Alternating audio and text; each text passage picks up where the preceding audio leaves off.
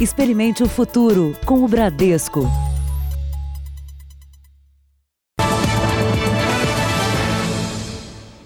Olá, boa noite para você. Boa noite. Com o aumento da procura do álcool em gel para se proteger contra o coronavírus, criminosos têm fabricado produtos sem a certificação da Agência de Vigilância Sanitária, ou seja, sem a comprovação de que realmente é eficaz contra a doença. É, a polícia de São Paulo prendeu nos últimos dias 32 pessoas pela venda de remédios e também álcool em gel falsos. Nossa equipe encontrou ambulantes nos sinais de trânsito da capital paulista vendendo frascos sem a origem do produto. Em uma avenida de São Paulo, encontramos um ambulante que oferece o que muita gente tenta comprar: álcool gel que ele garante ser de boa qualidade. Tá bom? É bom. Mas como você tá fazendo para achar se ninguém acha? Não, já peguei lá no começo, eu e ele compramos caixa fechada, né? Um bom negócio para o ambulante. Ele diz que já vendeu quase 150 frascos a 12 reais cada e faz a propaganda do produto. É? Experimenta aí já, pô. Não, daqui a pouco experimenta. No frasco não tem endereço nem CNPJ do fabricante ou a fórmula do produto são informações obrigatórias em produtos aprovados pela Agência Nacional de Vigilância Sanitária. A falta destes dados indica que a substância é clandestina. Em outra esquina da cidade, a situação se repete. O ambulante aproveita o semáforo para abordar motoristas. E é do bom esse daqui? É o que eu estou usando. É. As pessoas estão misturando com água para vender. Esse aqui não é misturado não, com água? Não, não, não. Pode ficar os falsificadores se aproveitam da preocupação de quem não consegue encontrar álcool gel em farmácias ou supermercados, o que continua sendo muito difícil. Assim, o problema de quem compra o produto clandestino não é só a falta de eficiência, mas também a falsa sensação de estar se protegendo. É o alerta que faz este infectologista. Não faz a ação real que deveria, que é é, usando o produto, né, ele além de matar o vírus, tem uma ação residual na mão que vai fazer com que aquele tempo de ação é, garanta que você fique livre do coronavírus. O Procon de São Paulo orienta que o consumidor deve comunicar esse tipo de venda do produto imediatamente à polícia, por se tratar de um crime. A falsificação de produtos saneantes, como álcool em gel, se equipara à falsificação de remédio é crime hediondo, a pena varia de 10 a 15 anos de reclusão, o crime é inafiançável e tem uma série de restrições previstas na lei. Veja agora outros destaques do dia. Brasil tem primeiras mortes pela Covid-19 fora do Sudeste. Presidente Bolsonaro e governador de São Paulo se desentendem em reunião. Prefeitura do Rio diz que comércio na cidade será reaberto nos próximos dias. ONU e Estados Unidos anunciam pacote de estímulo à população afetada pelo coronavírus. Cientistas americanos avançam na pesquisa sobre o vírus e a vacina.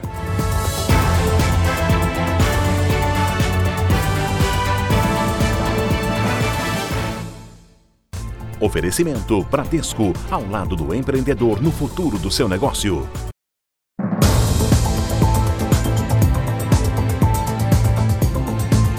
Ministério da Saúde registra as primeiras mortes fora do Sudeste, mas o maior número de vítimas está concentrado na região. É a situação mais grave, o epicentro da pandemia é São Paulo, com a maioria dos 57 mortos do país. Pela primeira vez, o boletim oficial do Ministério da Saúde registra óbitos causados pelo coronavírus em locais do Brasil fora do Sudeste, região que concentra cerca de 60% dos casos da doença. Até às quatro da tarde de hoje, o balanço do Ministério aponta que o Brasil acumula agora 57 vítimas fatais da Covid-19. São novas 11 mortes em 24 horas. São Paulo tem o maior número de óbitos. No domingo eram 22, na segunda, 30, na terça, 40 40 e hoje 48 óbitos. Pelos registros oficiais, o Rio de Janeiro mantém os mesmos seis óbitos desta terça. Mas agora, Amazonas, Pernambuco e Rio Grande do Sul registram uma morte cada. Apesar das medidas severas de restrição da circulação de pessoas em várias capitais, o número de casos confirmados aumenta rapidamente, com centenas de infectados saindo simultaneamente do período de incubação. Às vésperas de completar um mês do primeiro caso confirmado, o Brasil registra hoje 2.433 infectados por coronavírus. De segunda para terça, o boletim registrou mais 310 infectados. Já nas últimas 24 horas, foram computados 232 novos casos. O número de casos agora sobe no Nordeste para cerca de 16% e no Sul para quase 13%. O Ministério da Saúde confirma que vai utilizar o medicamento cloroquina para socorrer os casos graves da Covid-19. O que o Ministério da Saúde está fazendo é não é é deixar no arsenal, deixar a mão do profissional médico assistente. Se ele entender que aquele paciente grave pode se beneficiar desse remédio, o que nós vamos fazer é deixar esse remédio ao alcance dele. O Ministério da Saúde não mudou as orientações à população para evitar contato direto. O ministro Mandetta, um crítico do bloqueio da circulação de produtos, ressaltou que vai dialogar com os governadores sobre a quarentena. Acho que o momento é um momento para a gente se unir, um momento para a gente andar, está tudo bem. Os governadores rapidamente vão reposicionar. A gente tem que melhorar esse negócio de quarentena. Ficou muito desarrumado, não ficou bom, foi precipitado, foi cedo e descartou deixar o cargo após o desgaste causado pelo pronunciamento do presidente. Eu saio daqui na hora que acharem que eu não devo trabalhar, que o presidente achar, porque foi ele quem me nomeou, ou se eu estiver doente, que é possível ter uma doença, é, são, ou num momento em que eu achar que esse período todo de turbulência já tenha passado e que eu possa não ser mais útil. Bom, você viu aí o boletim, os números nacionais da Covid-19. Só que as secretarias estaduais têm números mais atualizados. O Rio de Janeiro, por exemplo, registrou sim hoje mais duas mortes por coronavírus na capital fluminense. Agora, portanto, são oito mortes no estado. Só que esses dois novos casos de mortes ainda não entraram no boletim do Ministério da Saúde. Ao todo, são 370 casos da Covid-19 confirmados no estado do Rio. O prefeito do Rio, Marcelo Crivella, informou que na sexta-feira começa a reabrir aos poucos o comércio. O prefeito do Rio disse que vai ordenar aos poucos a reabertura de parte do comércio na cidade. A partir de sexta-feira, algumas lojas, como as de materiais de construção, que oferecem equipamentos de proteção individual, e lojas de conveniência que vendem alimentos, começam a reabrir. Apesar da determinação, Marcelo Crivella enfatizou que as pessoas continuem em casa e cumpram afastamento social nos próximos 15 dias. A decisão do prefeito acontece logo depois do pronunciamento feito pelo presidente da República. Jair Bolsonaro pediu o fim do confinamento em massa e disse que a população deve voltar à normalidade. Este gerente de uma loja de conveniência comemorou a decisão. Medidas de segurança são importantes. É, porque o vírus é uma realidade, mas é, não podemos parar uma economia, né? Então a gente tem que trabalhar com os devidos cuidados. O prefeito também anunciou que já estão disponíveis as primeiras 300 vagas em hotéis para acolher idosos moradores de comunidades. Os acolhidos não poderão estar infectados pelo coronavírus. A ideia da prefeitura é fazer outras parcerias para conseguir abrigar até mil idosos. Claro que o quarto tem ar-condicionado, o quarto tem um bom banheiro, o quarto tem televisão, vão poder usar a internet, se comunicarem com a família, mandarem mensagem, mas vão ficar acolhidos numa, num isolamento social. Em Pernambuco, apesar da determinação para que os ônibus não circulem lotados, muitos passageiros que dependem do transporte acabam desobedecendo a regra de ficar distante. Apesar da determinação para evitar aglomerações, basta um ônibus se aproximar para os passageiros logo esquecerem de manter a distância uns dos outros. Nestes vídeos feitos por passageiros, o coletivo chega no ponto e o empurra-empurra começa. Nem parece tempo de quarentena. A guerra para entrar. A guerra lá, lá. Nesta tarde, registramos as cenas dentro de um ônibus. Assentos lotados e passageiros em pé, apesar do governo de Pernambuco ter proibido aglomerações tanto nos coletivos como no metrô para evitar o contágio por coronavírus. A partir de agora, a Polícia Militar ampliou o controle. Além disso, orientadores trabalham na organização das filas, que não devem ter mais do que 30 pessoas e sempre a uma distância de no mínimo um metro entre um passageiro e outro. Os ônibus estão proibidos de circular lotados O passageiro precisa fazer esse esforço também e preservar a distância nas filas, ter a paciência quando o ônibus já alcançar sua capacidade, esperar o próximo, o esforço vai ser feito para o ônibus seguinte chegar. O transporte irregular de passageiros também caiu na mira da polícia. Pontos de bloqueio como este estão sendo montados em rodovias que dão acesso à capital e ao interior do estado. A fiscalização vai retirar das ruas veículos que não estão habilitados para o serviço e também evitar o excesso de passageiros em viagens. Eles se aproveitam dessa época para justamente aglomerar pessoas, né? Bom, como nós já vimos na coletiva do Ministério da Saúde, Pernambuco registrou hoje a primeira morte por coronavírus no Nordeste. Vamos voltar a falar com o Jairo Bastos, agora ao vivo. Boa noite para você, Jairo. Quem é essa vítima? Olá, boa noite, Adriana, boa noite a todos. É um homem de 85 anos. Ele morreu nesta manhã depois de uma parada cardiorrespiratória. Ele estava internado neste hospital, o Oswaldo Cruz, que é referência aqui no estado no tratamento da Covid-19. Esse paciente tinha histórico de doenças respiratórias, cardíacas e também diabetes. Ele estava internado aqui no hospital desde a última sexta-feira com os sintomas da doença, como dores no peito, dificuldades para respirar e febre bastante alta. Agora, Pernambuco já registra 46 casos confirmados do novo coronavírus. Do Recife, Jairo Bastos. Muito obrigada, Jairo.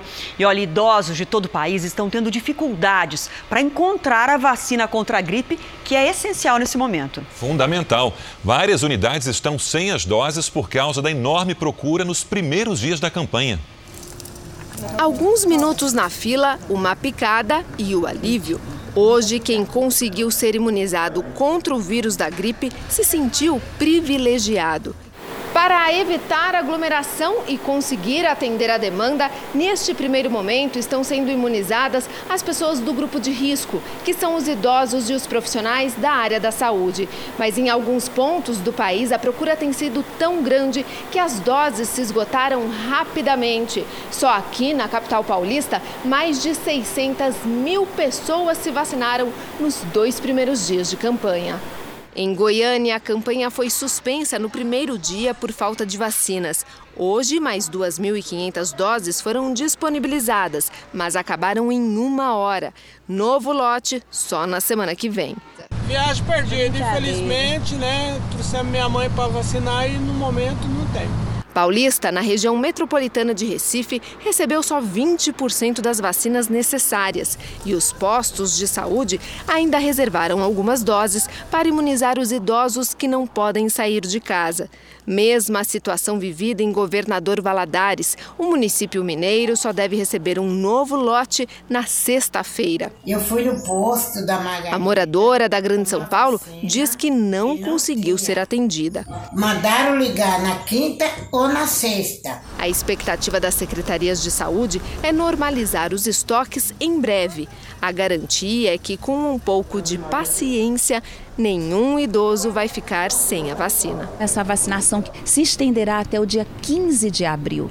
Estaremos sendo abastecidos semanalmente pelo Ministério da Saúde com vacinas suficientes para atender toda essa população de idosos que temos no estado de São Paulo e nos demais estados.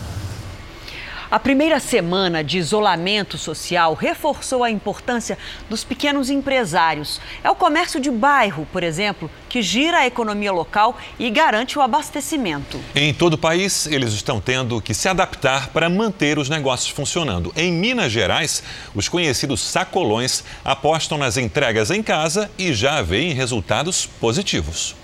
Loja vazia também fatura. Delorme fechou as portas há uma semana, mas nem por isso parou de vender. Pelo aplicativo de mensagem, ela oferece a roupa, a cliente escolhe e a venda acontece. Os clientes que têm interesse que a gente leve as mercadorias até a casa dele, a gente está fazendo da melhor forma possível, com segurança. Silvia decidiu fazer uma rifa para pagar as contas do salão de beleza fechado. Vai ser uma união, mas vai ter um contemplado, vai ter alguém que vai ter uma sorte, né? As ruas com cara de domingo, em pleno dia útil da semana, impõem um desafio para milhões de profissionais liberais e pequenos comerciantes.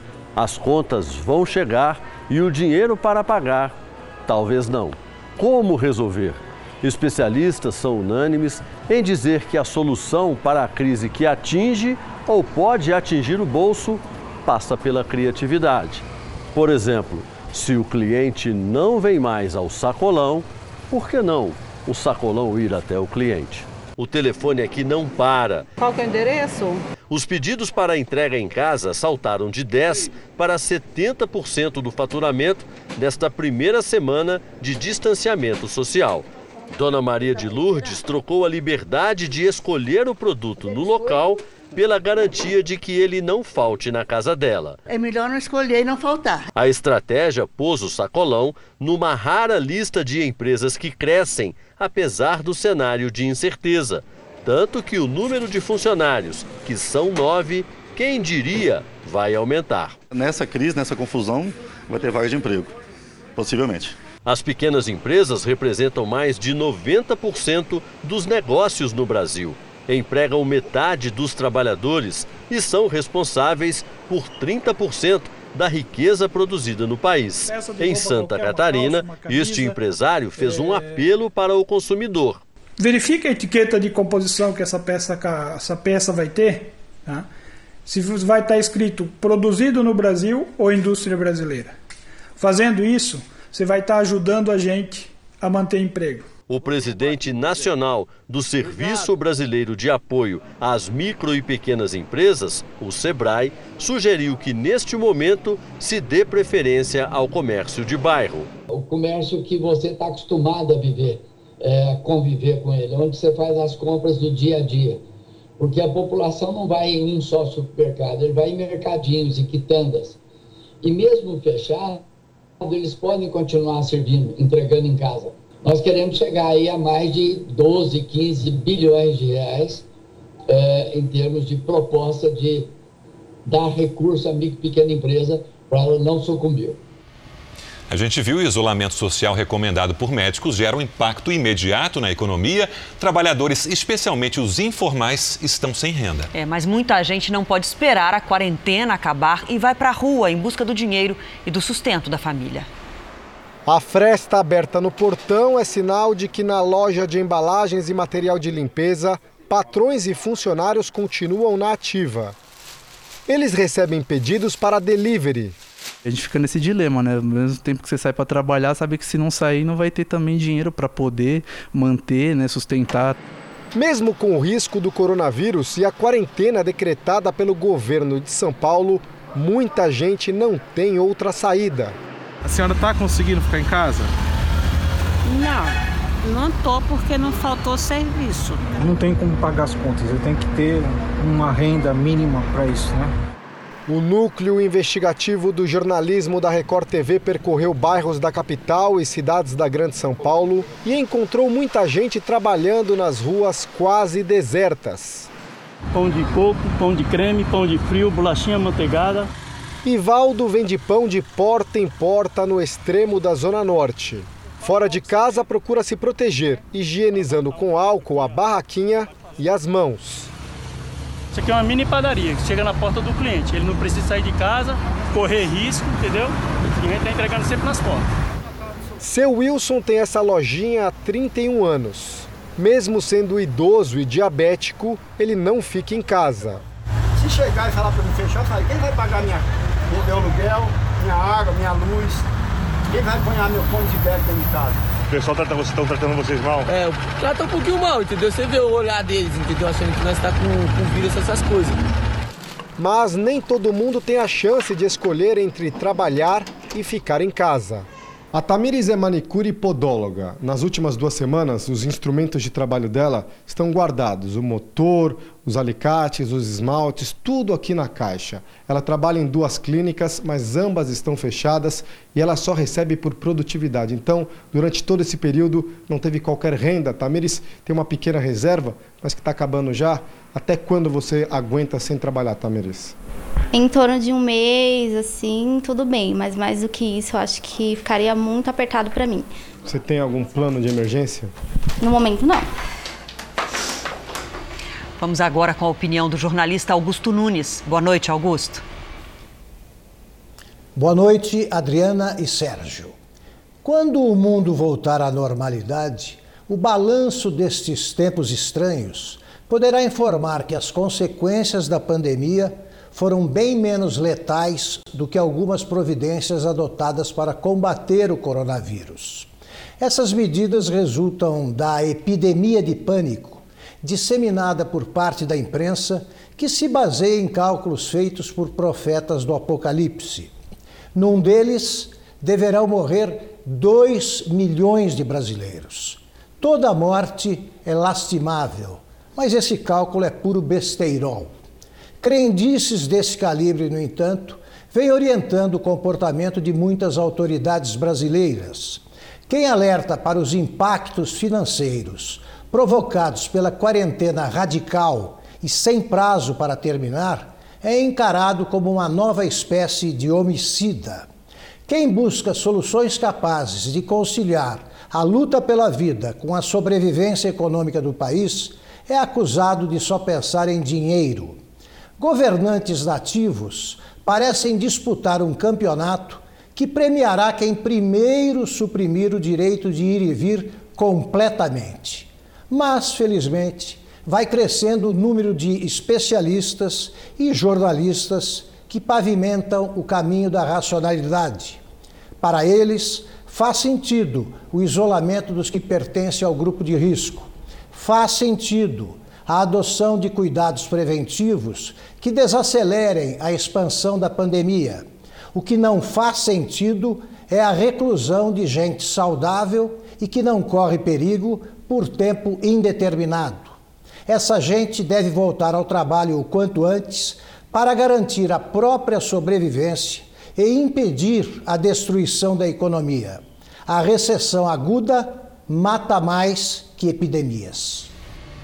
O presidente Jair Bolsonaro disse hoje que vai discutir com o ministro da Saúde formas de reduzir o isolamento social para conter a disseminação do coronavírus. Segundo o presidente, isso pode evitar o agravamento da crise econômica. Na saída do Palácio da Alvorada, o presidente voltou a criticar as medidas severas de isolamento social em alguns estados. O que estão fazendo no Brasil alguns poucos governadores e alguns poucos prefeitos é um crime eles estão arrebentando com o Brasil. Estão destruindo empregos. E aqueles caras que falam, ah, a economia é menos importante do que a vida. Cara pálida, não dissocia uma coisa de outra. O presidente defendeu que seja adotado um isolamento apenas de pessoas do grupo de risco, como idosos. A orientação vai ser o vertical daqui para frente. Que vou conversar com ele, vou conversar com ele e tomar a decisão. A decisão final ainda não foi divulgada pelo governo e a orientação de isolamento social continua. Durante a videoconferência com governadores do Sudeste, houve embate entre Bolsonaro e o governador de São Paulo, João Dória. Presidente Bolsonaro, eh, inicio a condição de cidadão, de brasileiro e também de governador do Estado de São Paulo, lamentando os termos do seu pronunciamento ontem à noite à nação. O senhor, como presidente da República, tem que dar o exemplo que tem que ser um mandatário para comandar, para dirigir e para liderar o país e não para dividir. Jair Bolsonaro rebateu. Guarde essas tuas observações por ocasião das eleições de 2022, onde Vossa Excelência poderá destilar todo o seu ódio e demagogia. Subiu a sua cabeça a possibilidade de ser presidente da República. Não tens responsabilidade não tens altura para criticar um governo federal que fez completamente diferente o que outros fizeram no passado. Os governadores pediram a antecipação dos valores referentes à Lei Candir, que repassa recursos para os estados exportadores. Também pediram ajuda do governo federal para adiar o pagamento de empréstimos com organismos internacionais. O governo de São Paulo falou que não vai aceitar o confisco de equipamentos médicos. Ministro Bandeira, não faz nenhum sentido confiscar equipamentos e insumos. Se essa decisão for mantida, informo que tomaremos as medidas necessárias no plano judicial para que isso não ocorra. No momento em que nós temos um shortage, um encurtamento de respiradores, nós fizemos um movimento orientado aos estados que iríamos centralizar para poder descentralizar de acordo com o andar das epidemias. Estamos fazendo o esforço para que as indústrias, quatro indústrias, produzam em torno de 400 respiradores, ventiladores por semana. Conseguiremos assim gradativamente abastecendo todos os estados. Em meio a toda essa crise, o dia foi de especulações sobre as saídas dos ministros da Saúde e da Economia. Luiz Henrique Mandetta negou que pretenda deixar o cargo. Fontes do Palácio Planalto também disseram que o presidente Jair Bolsonaro não quer demitir o ministro. Já Paulo Guedes disse que não pretende deixar o governo neste momento e que trabalha em propostas como o cheque cidadão para ajudar trabalhadores informais. Depois do clima tenso da reunião com governadores, Bolsonaro cancelou o pronunciamento que faria hoje. Já o governador de São Paulo fez uma entrevista coletiva e voltou a confirmar que as medidas restritivas continuam. À tarde, o governo federal liberou 3 bilhões e 400 milhões de reais por medida provisória para cinco ministérios, como comunicações e ciência e tecnologia trabalharem em ações de combate ao coronavírus. Governadores se reuniram na tarde de hoje em uma videoconferência para discutir medidas de combate ao coronavírus. A repórter Daísa Bellini tem ao vivo as informações. Qual foi a principal decisão desse encontro? Daísa, boa noite. Olá, Sérgio, boa noite. Todos os governadores presentes decidiram seguir as orientações da Organização Mundial da Saúde. Só o governador do Distrito Federal não esteve, esteve ausente. Para Ibanês Rocha, o discurso do presidente Jair Bolsonaro ontem não está de todo errado e disse por nota que agora não é o momento de polemizar ou politizar. Na reunião, os governadores demonstraram sintonia e pediram equilíbrio e serenidade do governo federal para conduzir essa crise. Medidas efetivas do governo para atender principalmente pequenas empresas, ambulantes e trabalhadores autônomos. Alguns go governadores ainda pediram ao Ministério da Saúde providências para suprir a necessidade de equipamentos hospitalares. Os governadores já começaram a elaborar uma carta que será endereçada ao governo federal. Sérgio. Obrigado, Daísa. A Itália voltou a registrar um menor número de mortos e de infectados nesta quarta em relação ao dia anterior. Uma esperança para a população, Adriana. Sim, mas como a situação ainda é bastante grave por lá, para conter a disseminação do coronavírus, o governo intensificou as medidas de isolamento. O primeiro-ministro Giuseppe Conte afirmou que a multa para quem desrespeitar o isolamento passa de R$ 1.100 para mais de R$ 2.100 e pode chegar a até 16 mil em caso de reincidência. Em Nápoles, o monitoramento policial ganhou reforço de drones. As medidas emergenciais valem até o fim de julho. Mas o Premier espera que o quadro possa ser revertido antes disso, muito em breve. Da questa fase de emergência. Os números têm se mostrado um pouco mais favoráveis. Nas últimas 24 horas, aumentou a quantidade de pacientes recuperados. Além disso, o país registrou o menor número de contaminações e de mortes em relação ao dia anterior. Na Espanha, as autoridades acreditam que estão vivendo o pico do surto. O país passou a China no número de óbitos e só perde para a Itália. No Reino Unido, o primeiro integrante da família real teve um teste positivo. O príncipe Charles, de 71 anos. Ele tem sintomas leves. A mãe dele, a rainha Elizabeth II, de 93 anos, não tem a doença. O primeiro-ministro britânico Boris Johnson disse que após anunciar o recrutamento de voluntários, em 24 horas, mais de 405 mil pessoas se inscreveram para ajudar o serviço de saúde. Líderes de nove países europeus, incluindo Portugal, Espanha, França e Itália, pediram socorro à Comissão Europeia. Eles querem a emissão de uma dívida conjunta para o bloco enfrentar a crise econômica gerada pelo coronavírus e evitar que a situação piore depois da pandemia.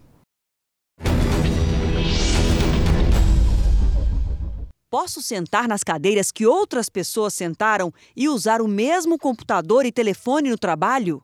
Toda vez que eu uso uh, equipamentos compartilhados, cadeira, computador, pain, uh, um mouse, o próprio telefone, antes de sentar, passa no paninho o álcool gel, promova uma limpeza adequada, garantindo que você vai sentar ali sem risco de adquirir doença.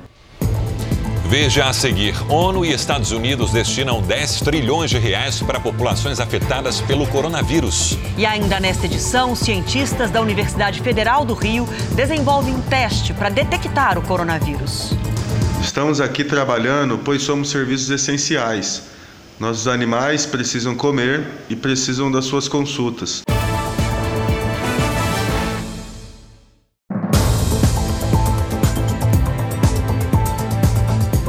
Estrangeiros vivem um drama no Aeroporto Internacional de São Paulo. Eles querem voltar para casa, mas com a aviação internacional quase paralisada, não há opção para deixar o Brasil. O maior aeroporto do país está vazio. No embarque internacional, guichês estão parados. 60% dos voos internacionais foram cancelados aqui. A restrição de viagens impede esse grupo de peruanos de sair do Brasil. Faz cinco dias que eles moram no aeroporto de Guarulhos. As histórias aqui são várias. Uns viajavam a passeio, outros a trabalho. O fato é que ninguém esperava um imprevisto destes. A maioria já não tem praticamente nenhum dinheiro e o que resta é para comprar comida. Giuseppe veio conhecer o Brasil e agora não sabe quando volta ao Peru. Ele conta que tem dormido em cadeiras e se alimenta com a ajuda de outras pessoas do grupo, de funcionários do aeroporto, de passageiros. Eles afirmam que nesta tarde um voo de São Paulo levou 36 peruanos de volta. Eles não entendem o motivo de não conseguirem embarcar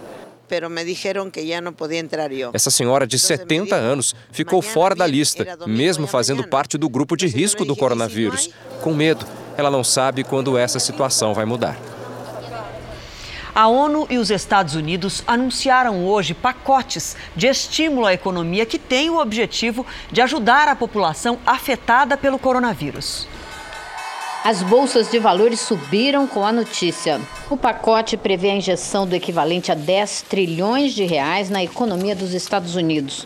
Um cheque de 6 mil reais para cada trabalhador e uma ajuda mensal de 6 mil reais para as famílias mais pobres durante três meses. Ele amplia o seguro-desemprego, incentiva pequenas empresas a manterem os salários dos funcionários que estão em casa e oferece quase metade do montante a grandes empresas, especialmente as companhias aéreas, que não podem usar o dinheiro para recomprar as próprias ações na Bolsa de Valores. O governador de Nova York reclamou que a ajuda que o estado vai receber é uma gota no oceano. O estado tem quase metade dos casos do país e continua vendo crescer o número de testes com resultados positivos. O secretário-geral da ONU apresentou um plano de 10 bilhões de reais para ajudar o combate ao vírus nos países mais pobres do mundo. Ele também pediu o congelamento de dívidas e a suspensão de tarifas e sanções econômicas para que todos os países possam comprar comida e remédios.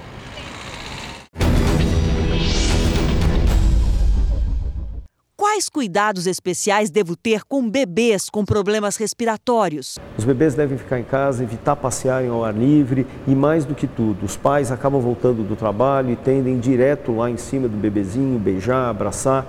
Procure antes de tudo se higienizar, passar álcool gel e evitem beijar o rosto, a mão, que são exatamente a, a, as partes em que esse bebezinho vai colocar na boca e o risco de infecção acaba sendo maior. Veja a seguir: Prefeitura de Porto Alegre vai multar idosos que não respeitarem o isolamento. E as boas notícias do combate ao coronavírus: cientistas avançam nas pesquisas sobre o vírus e a vacina. Estou aqui trabalhando para garantir a sua alimentação.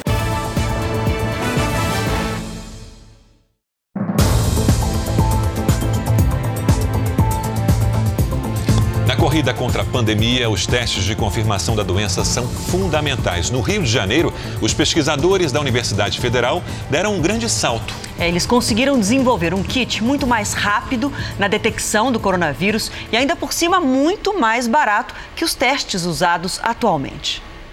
Dentro desses frascos está a chave para um teste rápido capaz de detectar o novo coronavírus.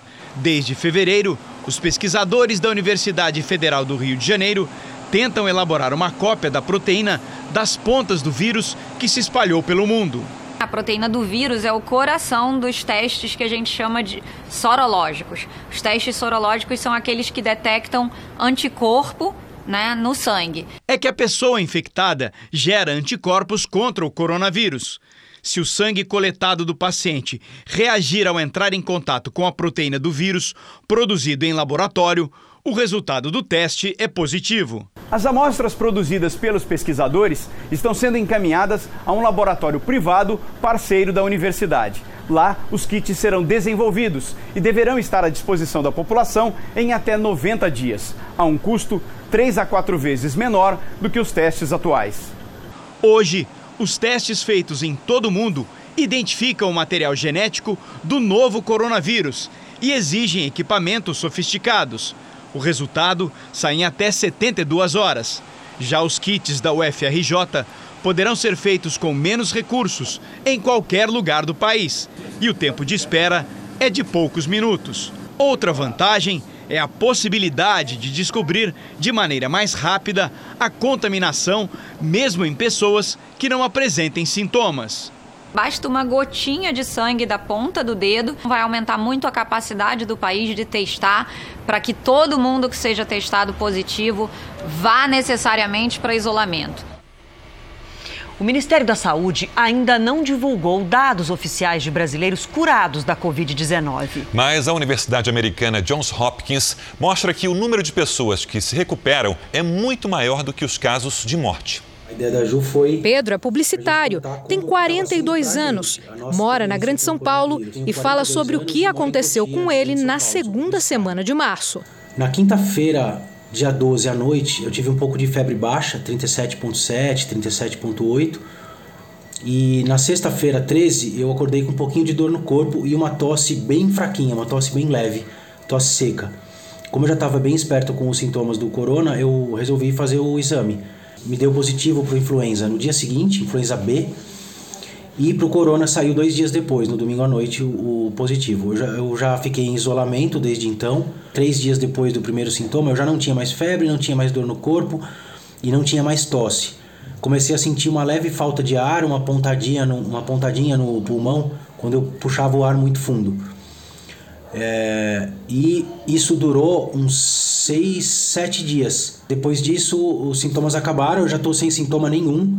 A mulher do Pedro, Juliana, conta que também teve o diagnóstico de coronavírus e publicou na internet um relato sobre a experiência do casal. A gente percebeu que é, os sintomas eles podem variar de uma pessoa para outra, né?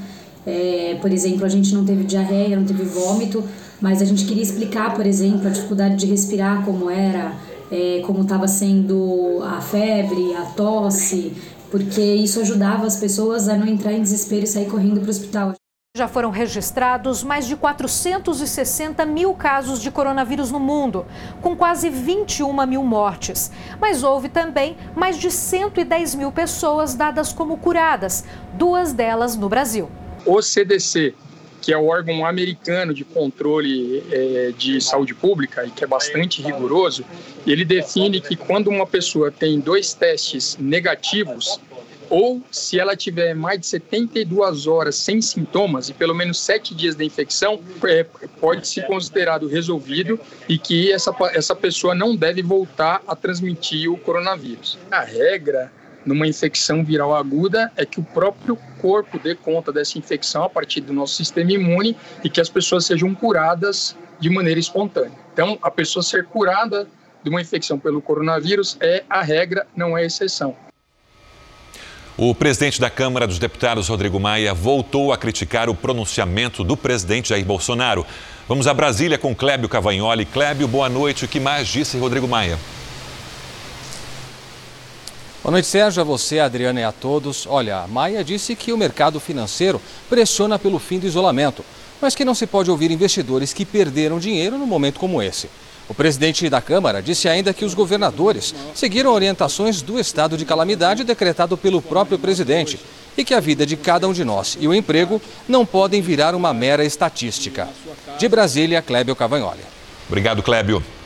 Em Porto Alegre, a prefeitura passa a multar a partir de amanhã os idosos que desobedecerem à medida de isolamento. A nova ordem vem no momento em que a capital registra a primeira morte por Covid-19. A mulher de 91 anos deu entrada neste hospital da capital gaúcha na segunda-feira, já em estado grave.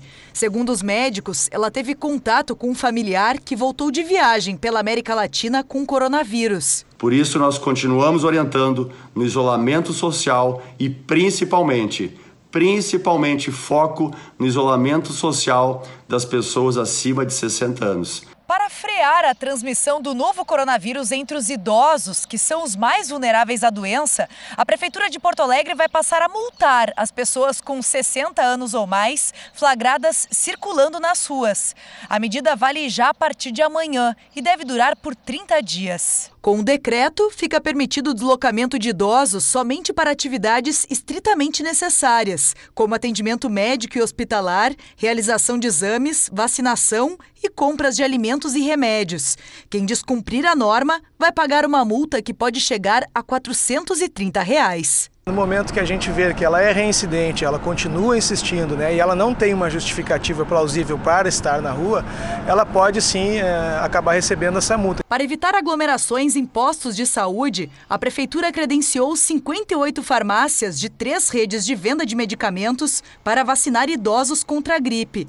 Mas hoje, no primeiro dia de campanha, mesmo com a sinalização no chão, muitos ainda esperaram nas calçadas, numa distância de risco para o contágio. Em Manaus, como já informamos aqui no JR, morreu hoje o primeiro paciente com coronavírus na região norte do Brasil. E ele fazia parte do grupo de risco. Geraldo Sávio tinha 49 anos e sofria de hipertensão arterial. Ele morreu ontem à noite neste hospital de Manaus. Geraldo provavelmente contraiu o vírus após uma viagem a São Paulo. Ele morava em Parintins, no interior do Amazonas, e foi internado num hospital de lá com insuficiência respiratória na quinta-feira passada. Dois dias depois, foi removido para Manaus num avião UTI. Ontem, após uma parada cardíaca, ele não resistiu. A mulher dele também contraiu o vírus, mas apresenta sintomas leves e está em isolamento domiciliar. Até o momento, o Amazonas registra 54 casos confirmados de coronavírus. O governador Wilson Lima anunciou a quarentena obrigatória para todos que desembarcarem no aeroporto de Manaus. Nós estamos baixando um decreto que a partir de amanhã, todo mundo que desembarca em Manaus, chega pelo aeroporto, já vai entrar em quarentena. E a Fundação de Vigilância em Saúde vai fazer esse monitoramento. Também estou determinando que os agentes da Fundação de Vigilância em Saúde tenham poder de polícia para atuar em caso de descumprimento de regras que estão sendo é, estabelecidas pelo governo do estado para combater o coronavírus. Quais as orientações para os pacientes que estão fazendo quimioterapia ou radioterapia? Pacientes que estão fazendo uso de quimioterapia, radioterapia e que precisam realmente se deslocar para suas unidades de saúde, façam sempre com máscara. Se utilizem com frequência do álcool gel e procurem se resguardar ao máximo nas suas residências.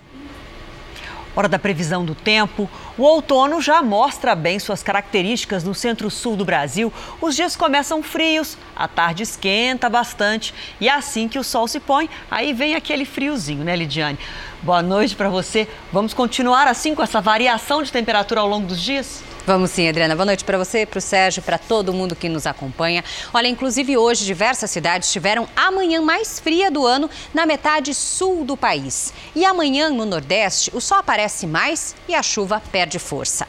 A frente fria, responsável pelos temporais, se afasta da região, mas a circulação de ventos sobre a área mantém algumas nuvens. É por isso que municípios do Piauí, Ceará, Paraíba e Pernambuco também podem ter chuva forte. Previsão de temporais temporais também em Mato Grosso, Goiás e Tocantins.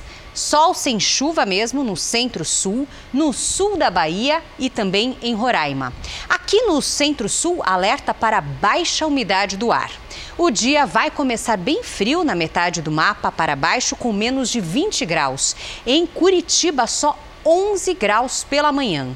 À tarde, aí tudo muda, vem calor. A capital mais quente será Boa Vista, com até 38 graus. Na outra ponta do mapa, Florianópolis com 29.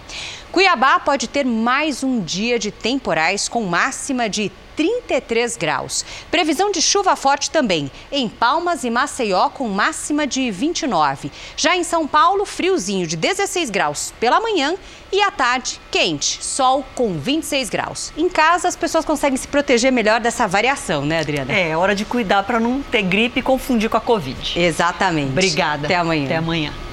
A pandemia do novo coronavírus deixou milhares de brasileiros isolados no exterior. Grupos inteiros estão ilhados em aeroportos sem conseguir voltar para casa. O saguão do aeroporto de Punta Cana, destino turístico da República Dominicana, está tomado por brasileiros. Desde segunda-feira, cerca de 60 pessoas improvisam bancos como camas. Eles não conseguem voltar para casa por causa do cancelamento dos voos. Várias pessoas acampando aqui. Se não fosse o aeroporto estar disponibilizando comida, bebida e não fecharem o aeroporto, eu não sei o que seria. A situação se repete na Alemanha. Leandro está preso no aeroporto de Frankfurt, o maior do país, desde sábado. Depois de vários voos remarcados, a última promessa da operadora de viagens é que ele embarque amanhã. É, eu estou aqui já sem dinheiro, sem banho, eu estou sem comer e não sei o que, vai acontecer. Na Tailândia, onde o governo decretou estado de emergência, também há brasileiros que não conseguem voltar para casa. Muitos estão no aeroporto de Bangkok sem saber quando vão embarcar. Porque tem muitos brasileiros aqui como eu no aeroporto chorando, desesperados. Tem mulheres grávidas, tem crianças. O casal de Curitiba está na África do Sul. Cora e Afonso deveriam ter embarcado hoje para o Brasil. Tiveram voo adiado para segunda-feira, mas não tem certeza se vão mesmo conseguir voltar para casa. O governo acabou de informar pela televisão que eles estão pensando em fechar o espaço aéreo, não entrar nem sair mais aviões. Isso nos preocupa muito porque aí é que a situação vai ficar mais complexa ainda. Aqui no Brasil, a filha acompanha tudo com aflição. A gente só quer eles de volta. O governo federal não sabe exatamente quantos brasileiros estão nessa situação. Segundo a Agência Nacional de Aviação Civil, 11 mil estão espalhados pelo mundo tentando retornar. Já o Itamaraty aponta 6 mil. Existe a expectativa que uma medida provisória seja anunciada nos próximos dias, destinando 50 milhões de reais para o resgate dessas pessoas. E agora vamos ao vivo até Nova York falar com a correspondente Evelyn Bastos. Evelyn, boa noite para você. O presidente Donald Trump falou agora há pouco que vai assinar o pacote de ajuda financeira em função da crise da pandemia do coronavírus, não é isso? Isso mesmo, Adriana. Muito boa noite a você, boa noite a todos. Donald Trump se comprometeu a assinar o pacote logo que ele for aprovado no Congresso e disse que o governo deve repensar a estratégia depois de 15 dias de isolamento e que grandes setores do país vão poder sair da quarentena provavelmente antes do planejado. Trump também garantiu que não vai suspender as medidas de isolamento de forma precipitada. Ele disse que quanto mais os americanos se comprometerem com o distanciamento social neste momento tão importante, mais cedo a população vai poder voltar à rotina normal. Segundo o governo americano, o pacote de estímulos de combate ao coronavírus, acordado pelo Senado, vai manter a economia dos Estados Unidos por três meses. Já são mais de 64 mil casos da Covid-19 em todo o país e mais de 1.400 pessoas estão internadas em estado grave. Só aqui em Nova York foram registrados 5 mil novos casos de ontem para hoje. Eu volto com vocês. São muitos doentes. Obrigada, viu, Evelyn? E dos Estados Unidos já vamos direto ao vivo ao Japão, onde as autoridades de Tóquio pediram que a população fique em casa para evitar a disseminação da doença. De lá, a correspondente Cíntia Godoy tem as informações para a gente. Bom dia aí para você, Cíntia. Qual vai ser o prazo dessa quarentena aí no Japão? Oi, Adriana, boa noite para vocês. Olha, a governadora de Tóquio pediu que os moradores evitem saídas não essenciais até pelo menos 12 de abril. A movimentação ainda é intensa aqui na cidade, mesmo com o número de casos passando de 1.200 no país. Só nesta quarta-feira foram 41 novos infectados. O maior foco está justamente em Tóquio. Já na China, a situação continua melhorando. Não houve contaminação local nas últimas 24 horas. Todos os 47 casos registrados são do exterior. Quem mora em Hubei, a província mais atingida, tem motivo de comemoração. O isolamento imposto desde janeiro foi suspenso. E ainda aqui na Ásia, a Coreia do Sul anunciou que a partir dessa sexta-feira vai exigir que todos os passageiros que desembarquem dos Estados Unidos fiquem em quarentena por duas semanas. Os Estados Unidos estão atrás apenas da China e da Itália em número de casos. Adriana, Sérgio. Obrigada, Cíntia. Olha, você já percebeu aí, no canto da sua tela está o símbolo QR Code. Direcione a câmera do seu celular para esse símbolo e aí você vai direto ao r7.com. Os nossos colegas prepararam uma reportagem que explica as medidas restritivas adotadas por alguns países para combater o coronavírus. E, para terminar, temos boas notícias sobre o coronavírus, né? Sempre Sérgio? bom terminar para cima, Adriana. Novas descobertas científicas trazem esperança no combate à doença. Cientistas americanos de duas universidades concluíram que o vírus não sofre mutações muito rápidas. Por isso, não ficaria mais resistente e perigoso à medida em que infecta as pessoas. Outro fator positivo é que essa estabilidade abre caminho para o desenvolvimento de uma vacina mais simples e mais duradoura, já que não precisaria ser atualizada a cada ano, por exemplo. Em outra frente de pesquisa, o estado de Nova York vai começar a usar o plasma sanguíneo de pessoas que contraíram o vírus e estão saudáveis nos pacientes em estado grave. Um estudo mostrou que quando uma pessoa recebe os anticorpos, o sistema imunológico é estimulado a reagir.